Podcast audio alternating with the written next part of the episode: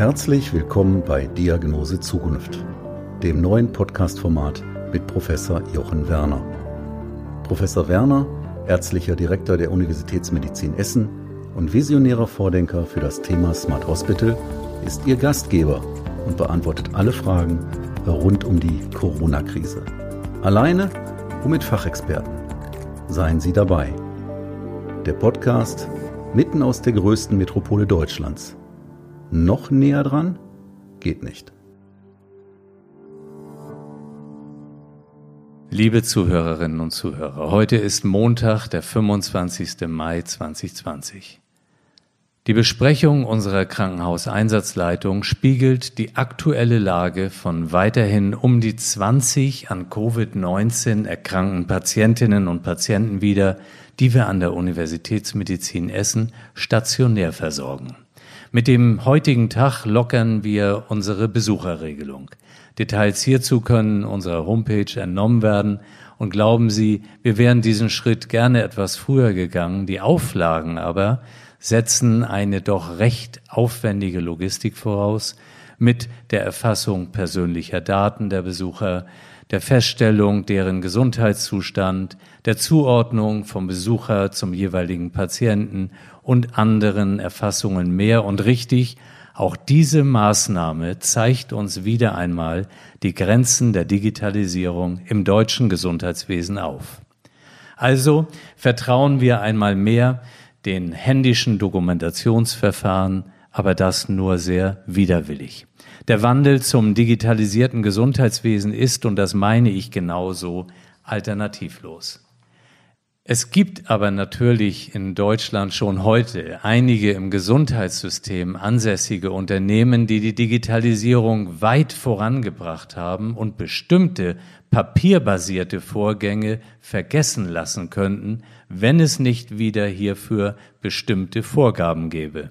Auch über dieses Thema spreche ich gleich mit Marc Steinbach, einem von zwei Geschäftsführern der Optadata Gruppe, die einen wesentlichen Schwerpunkt im digitalen Abrechnungswesen hat, mit breiter Expertise bei der so notwendigen Vernetzung der verschiedenen Stakeholder des Gesundheitswesens.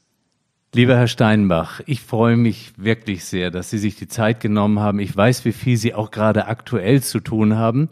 Ich möchte mich heute mit Ihnen über verschiedene Aspekte zur Digitalisierung im Gesundheitswesen unterhalten. Dabei geht es dann natürlich auch um Daten etc. Das mag jetzt vielleicht erstmal die eine oder andere Person etwas abschrecken, aber ich glaube, genau dafür ist dieses Gespräch wichtig, um die Menschen ein bisschen damit vertraut zu machen und wie wichtig das ist. Aber bevor wir anfangen, möchte ich Sie bitten, sich vielleicht einmal kurz vorzustellen. Das mache ich gerne und äh, zunächst ganz herzlichen Dank, Herr Professor Werner, für die Einladung in Ihren Podcast. Nach dem Abitur und Zivildienst habe ich eine klassische äh, kaufmännische Laufbahn begonnen und an der Westfälischen Wilhelms-Universität in Münster BWL studiert.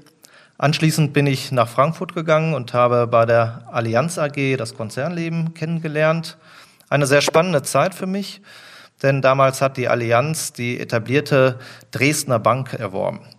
Anschließend, äh, Ende 2002, bin ich dann sozusagen dem Ruf meines Vaters gefolgt und bin zur Optadata-Gruppe hier nach Essen gewechselt, bin nun also schon über 17 Jahre im Gesundheitswesen tätig und leite diese Unternehmensgruppe seit knapp 15 Jahren gemeinsam mit meinem Partner Andreas Fischer.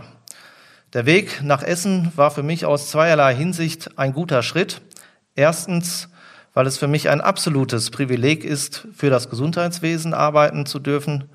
Und zweitens war auch persönlich der Schritt nach Essen ein guter, denn Essen ist eine sehr lebenswerte Stadt und eine Stadt, die viel, viel besser ist als ihr Ruf. Ja, das stimmt. Das haben wir auch selbst erfahren dürfen. Also ich bin ja ganz großer Fan, meine Familie auch von der Stadt Essen, vom Ruhrgebiet.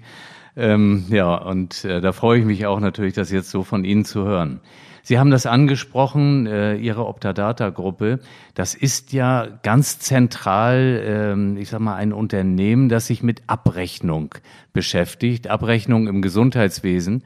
Und um zu verstehen, was da eigentlich passiert, möchte ich einleitend fragen, was hat sich eigentlich in den letzten 20 Jahren in diesem Sektor verändert? Ja, äh, 20 Jahre ist eine lange Zeit, in der hat sich natürlich äh, sehr, sehr viel getan. Eins ist allerdings auch konstant geblieben, denn wir müssen heute immer noch, wie auch vor 20 Jahren, noch sehr, sehr viel Papier verarbeiten. Wir alle kennen das, das kleine rosane Rezept, was wir vom Arzt ausgehändigt bekommen, mit dem wir dann unsere Gesundheitsdienstleistungen in Empfang nehmen. Und dieses Papier und viele andere Dokumente müssen wir auch heute noch verarbeiten. Der Unterschied ist, dass wir 20 Jahre zurückliegend und vielleicht auch noch etwas weiter zurückliegend gesagt haben, früher konnten wir auf dem Bierdeckel abrechnen, haben siehe Rezept geschrieben und die Leistung wurde bezahlt. Heute sind eine viel, viele Anzahl von, von, von Dokumenten notwendig, um einen Versorgungsfall abzurechnen. Die Daten, die wir brauchen, um einen Versorgungsfall abzurechnen, sind weitaus mehr geworden, als das vor 20 Jahren der Fall war. Und was sich verändert hat, zu dem Papierprozess kommt ein digitaler Prozess hinzu. Das heißt, wir rechnen heute jeden Versorgungsfall parallel auch digital mit den Krankenkassen ab. Das heißt auf der anderen Seite auch, wenn der Gesetzgeber es zulassen würde, könnten wir heute schon komplett ohne Papier und digital abrechnen. Und ich denke, das ist die Zielsetzung, die wir auch alle gemeinsam in Deutschland verfolgen. Lieber Herr Steinbach, ich möchte an diesem Punkt jetzt noch mal ganz kurz innehalten, weil viele Menschen haben die Empfindung, es muss alles noch eine ganze Zeit per Papier weitergehen. Sie sagen, es wird viel doppelt gemacht und es würde nicht zusammenbrechen, das System, wenn man den Schalter auf digital umlegt. Ja, ähm, das ist im Prinzip richtig, Herr Professor Werner. Der Teufel steckt natürlich wie immer im Detail. Richtig ist, dass im Abrechnungsprozess heute alle abrechnungsrelevanten Daten schon digital vorhanden sind digitalisiert werden durch die äh, Abrechnungszentren oder durch den äh, Leistungserbringer selber und dass die Abrechnungsdaten heute komplett digital auch schon zum Kostenträger, sprich der Krankenkasse, geliefert werden. Der Schritt, dass das Rezept erst gar nicht mehr entsteht, sondern dass das Rezept schon ein Datensatz ist, der dann im weiteren Verlauf weiter bearbeitet wird durch alle Instanzen und alle Beteiligten in diesem Prozess. Der fehlt uns noch. Aber ich glaube, da sind wir kurz davor, hier den Durchbruch äh, zu erlangen. Ähm, die Gematik, das Bundesgesundheitsministerium arbeiten auf Hochdruck, mit Hochdruck daran, ähm, die Spezifikation für das E-Rezept ähm, zu erarbeiten und dann auch für das Gesundheitswesen bindend und äh, äh, öffentlich zu machen.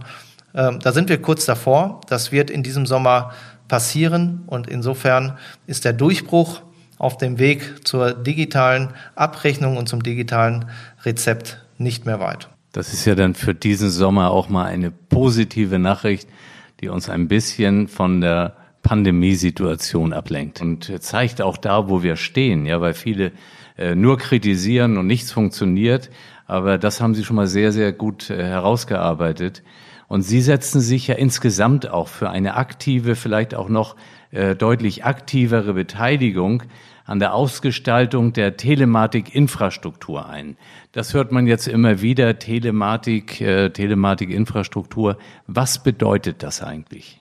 Ja, die Telematik-Infrastruktur ist sozusagen eine vom Bundesgesundheitsministerium gesicherte Netzwerkstruktur, ähm, in der künftig alle digitalen Gesundheitsanwendungen ihren Platz finden können und das in einer wirklich sehr gesicherten und datenschutzrechtlich einwandfreien Datenstruktur. Es ist, wenn man das bildlich beschreiben möchte, quasi die datensichere Dateninfrastruktur, die wir in Deutschland brauchen, äh, bildlich gesprochen die sichere Datenautobahn, die wir brauchen, um digitale Gesundheitsanwendungen in Deutschland nutzbar und anwendbar zu machen. Wir reden lange schon über die elektronische Gesundheitskarte in Deutschland. Die Telematikinfrastruktur ist die Struktur, die das alles, was wir seit 15 oder 20 Jahren in Bezug auf die äh, Gesundheitskarte besprechen, nun für die Zukunft nutzbar macht. Insofern ist das ein Riesenfortschritt, den wir haben aktuell.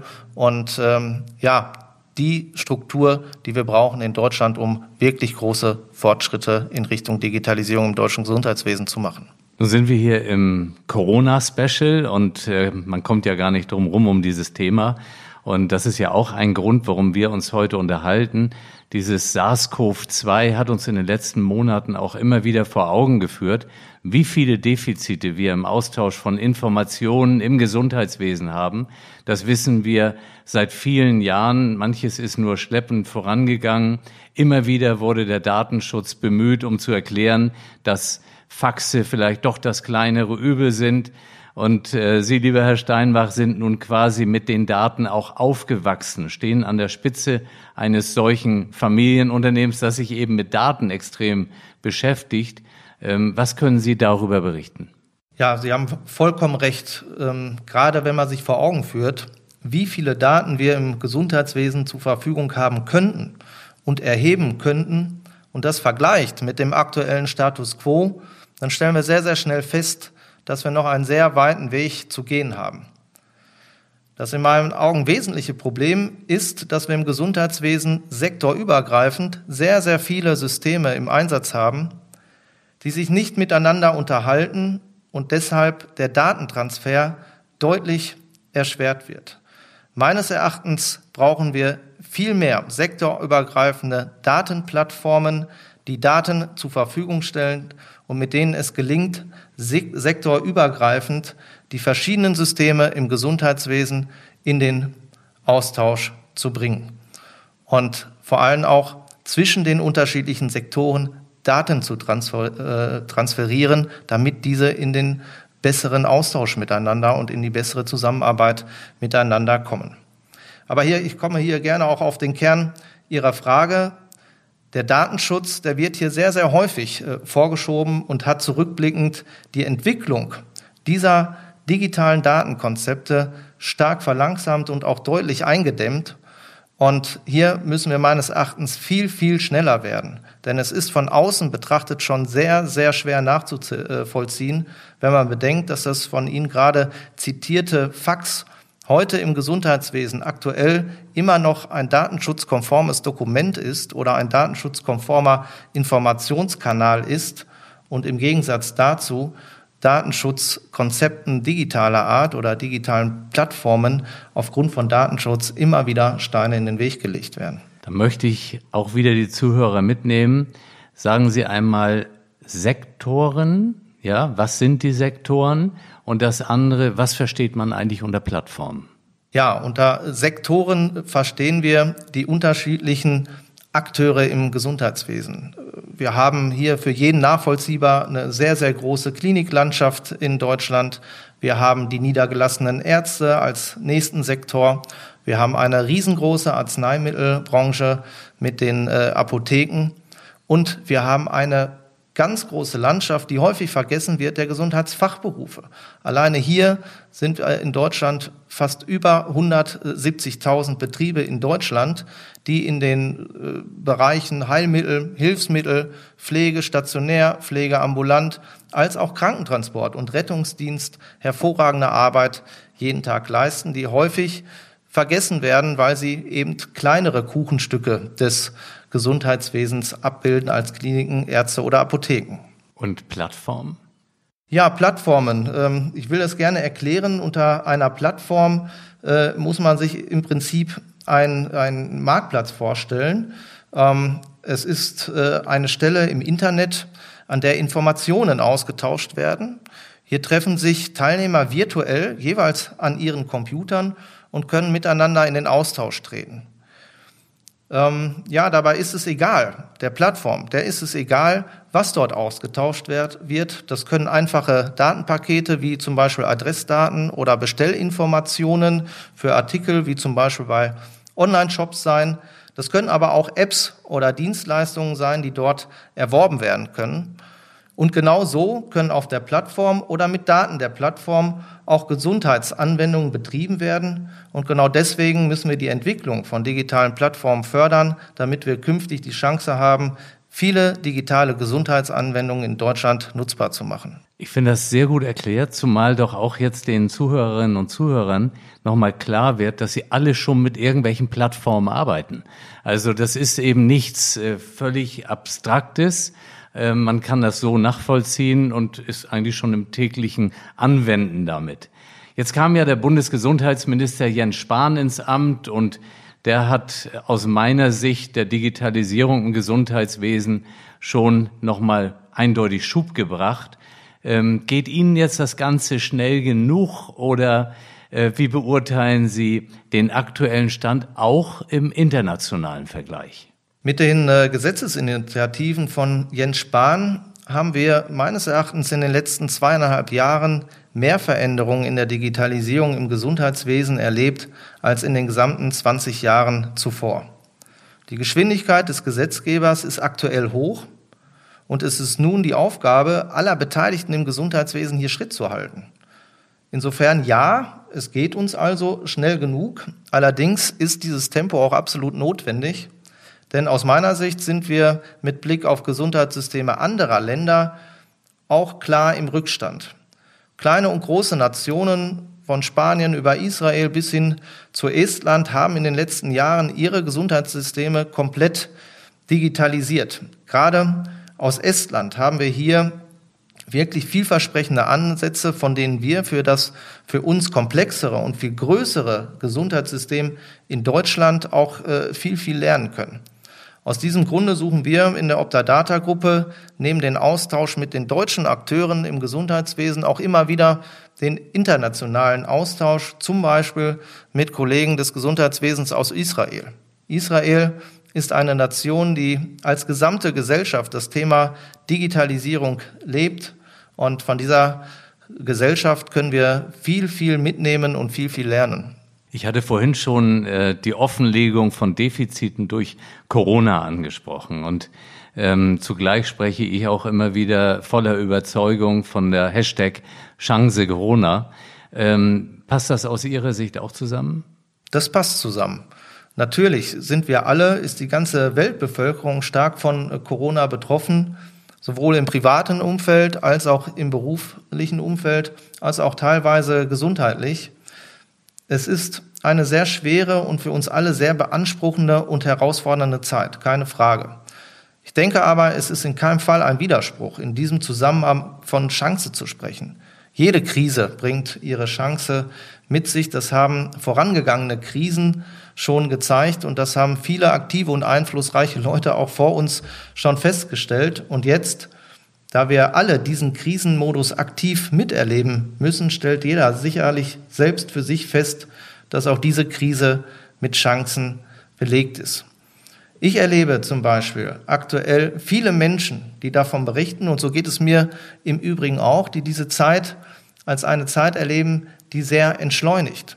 Gleichzeitig aber sehr, sehr viel Effizient und Produktivität in ihrem Beruf mitbringt. Das ist meinem Empfinden nach auf jeden Fall eine sehr große Chance, diesen Status auch über die Krise hinaus äh, zu erhalten. Das wäre ein sehr erstrebenswertes Ziel aus meiner Sicht. Zum anderen stellen wir, glaube ich, alle gerade fest, dass es nicht mehr unbedingt notwendig ist, für jeden einzelnen Termin beispielsweise von Düsseldorf nach München zu fliegen oder gar größere Distanzen zu überwinden.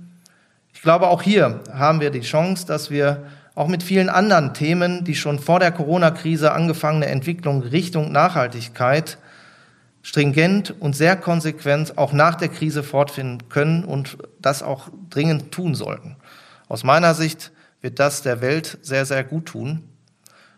Und auch bezogen auf unser berufliches Umfeld, Herr Professor Werner, in diesem Fall das Gesundheitswesen, haben wir die Chance, die große Chance, das Momentum jetzt zu nutzen. Wir haben gerade schon über die Digitalisierung im Gesundheitswesen gesprochen und auch über die verhältnismäßig langsame Entwicklung der Digitalisierung in Deutschland. Und das Momentum ist, dass digitale Prozesse aktuell machbar gemacht werden und das in einer noch nie dagewesenen Dynamik. Wir kommen also jetzt aktiv in die Umsetzung und das ist eine riesige Chance für, die, für äh, das Gesundheitswesen hier in Deutschland.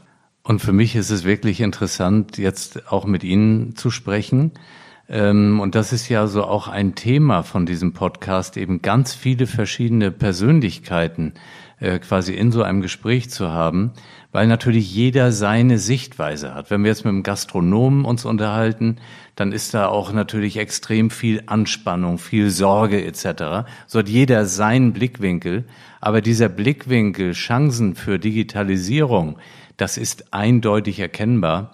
Und ähm, ich würde da gerne nochmal auf den Datenschutz auch zurückkommen. Ähm, für Sie ist das sowieso ein Alltagsthema, das ist vollkommen klar.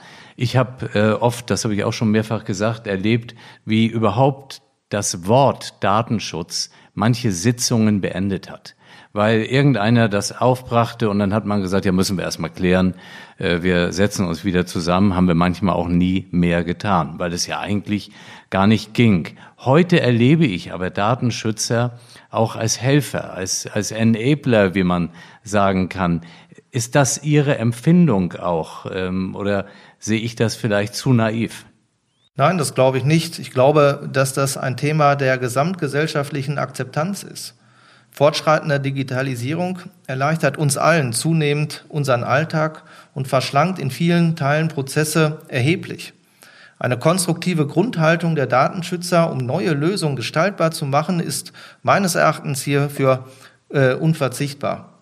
Obwohl der Datenschutz wichtig ist und wir ihn auch ernst nehmen müssen, darf er auf keinen Fall zur Blockade bei notwendigen in, in, äh, Innovationen genutzt werden.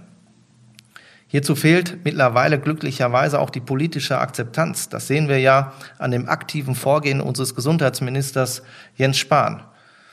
Der Datenschützer von heute, der muss uns sagen, wie Dinge machbar gemacht werden, wie Dinge gehen. Und der darf uns nicht sagen, wie etwas nicht gehen. Und diese Geisteseinstellung am Ende des Tages führt dazu meines Erachtens, dass das von Ihnen beschriebene Gefühl in Ihrer Frage ähm, wirklich richtig ist. Von daher teile ich Ihre Meinung hier ähm, wirklich sehr. Ja, Daten ist äh, natürlich auch noch so ein Thema. Heute wird ganz oft von Daten als Gold des digitalen Zeitalters gesprochen. Und im Gesundheitswesen, gerade in den USA, da gibt es Unternehmen, die eigentlich schon gar kein Hehl mehr daraus machen, dass sie im Grunde Datenhandel betreiben. Ähm, ist das in Deutschland vergleichbar denkbar? Das hoffe ich ganz eindrücklich äh, nicht.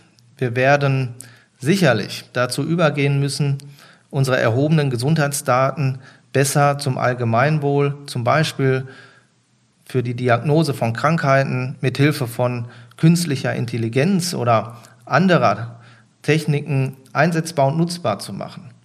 Wir sollten aber einen rein kommerziellen Handel, beispielsweise zur Absatzsteigerung und damit das Gläsernmachen des Patienten auf keinen Fall ermöglichen. Es geht mir hier um den Schutz des Individuums, der Selbstbestimmung und auch der Menschenwürde. Demgegenüber, finde ich, ist die anonymisierte Verwendung von Daten mit dem Ziel der Erkenntnisgewinnung zur Effizienzsteigerung und auch der Weiterentwicklung im Gesundheitswesen unverzichtbar meines Erachtens. Und genau hier sollten wir uns auch ausrichten an diesem Thema. Ich glaube, wir bekommen alle gerade vor Augen geführt, wie wichtig Aus-, Fort- und Weiterbildung ist. Und ähm, das ist natürlich auch für Sie als Unternehmen ein Riesenthema. Sie bilden in verschiedenen Bereichen aus. Meine Frage ist, haben Sie eigentlich genügend Nachwuchs? Und auch, wie verhält es sich mit dem Geschlechterverhältnis? Ja, also das Thema Ausbildung hat bei der Optadata-Gruppe wirklich schon eine jahrzehntelange Tradition. Wir sind seit jeher sehr, sehr überzeugter Ausbildungsbetrieb und gerade aufgrund des anhaltenden Fachkräftemangels liegt unser Fokus aktuell darauf, qualifizierte Mitarbeiterinnen und Mitarbeiter auszubilden und diese dann auch langfristig an unsere Unternehmensgruppe zu binden. Die Optadata-Gruppe beschäftigt latent über 100 Auszubildende und Dualstudenten und bietet ihnen die Möglichkeit, insgesamt neun verschiedene Berufe zu erlernen. Ähm, ein schönes Signal für uns ist, dass in den vergangenen Jahren über 90 Prozent der Auszubildenden, die ihre Ausbildung bei der Optadata beendet haben, auch der Unternehmensgruppe treu geblieben sind. Und ein weiteres schönes Signal ist, dass wir kürzlich von der Zeitschrift Fokus zum dritten Mal in Folge zu Deutschlands besten Ausbildungsbetrieben ernannt wurden. In Bezug auf Ihre Frage zum Geschlechterverhältnis stellen wir fest, dass gerade in den IT-Berufen, die ja eigentlich eine Männerdomäne sind, dass wir hier immer mehr weibliche Bewerbungen bekommen und auch immer mehr weibliche Kolleginnen in diesem Bereich anfangen, was uns sehr freut. Bezogen auf die kaufmännischen Berufe ist das Verhältnis seit jeher schon stark gemischt.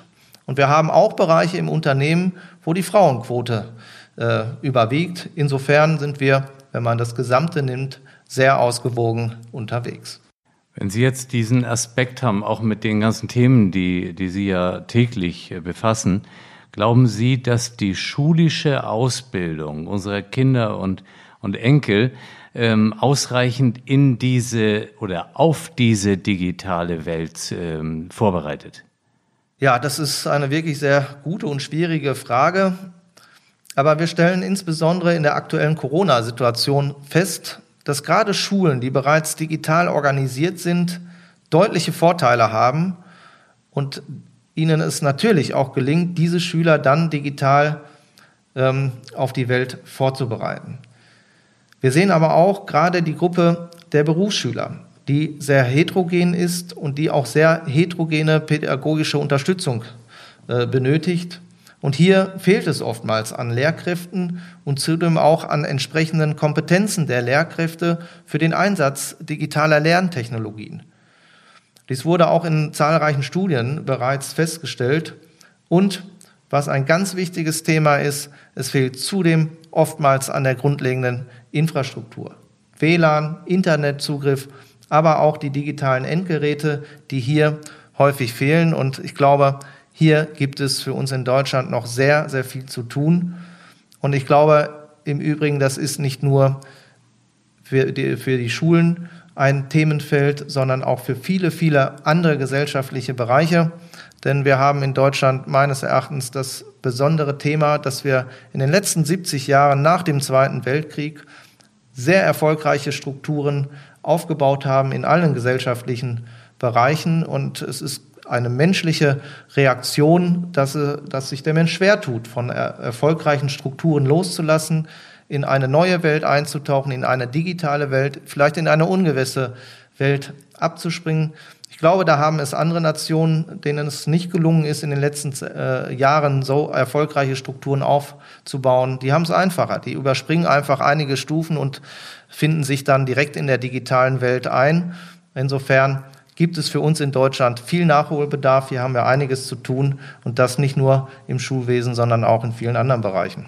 Könnten Sie, der ja im Grunde in, beruflich in einer digitalen Umgebung lebt, so möchte ich das mal nennen, sich sogar vorstellen, dass mit Corona jetzt sich das Schulsystem komplett auch verändern wird? Das glaube ich schon. Ich kann mir das schon vorstellen, denn die Corona-Krise stellt unser Schulsystem vor völlig neue, bisher unbekannte Herausforderung. Wenn es den Schulen kurzfristig gelingt, die aktuellen Herausforderungen anzunehmen und die aktuellen Herausforderungen auch zu meistern, dann bin ich davon überzeugt, dass sich das Schulsystem nachhaltig verändern wird und wahrscheinlich auch verändern muss, so wie ich es gerade schon angemerkt habe, so wie es auch vielen anderen gesellschaftlichen Bereichen ergehen wird. Das hängt natürlich auch wieder damit zusammen, wie veränderungswillig ist man aber manchmal überzeugen ja auch Fakten und ich glaube, dann muss man auch so einen Weg gehen. Jetzt haben wir über die Kinder gesprochen, Kinder und Digitalisierung. Ähm, mich befasst immer, was ist eigentlich mit den älteren Menschen? Äh, wie sehen Sie das? Haben wir da eine Möglichkeit, dass die nicht verloren gehen bei dieser ganzen Digitalisierungsoffensive? Das ist ein extrem wichtiger Punkt. Ähm, die Herausforderung liegt darin, dass man sich in die Zielgruppe hineindenkt. Unsere Angebote müssen daher differenziert betrachtet werden.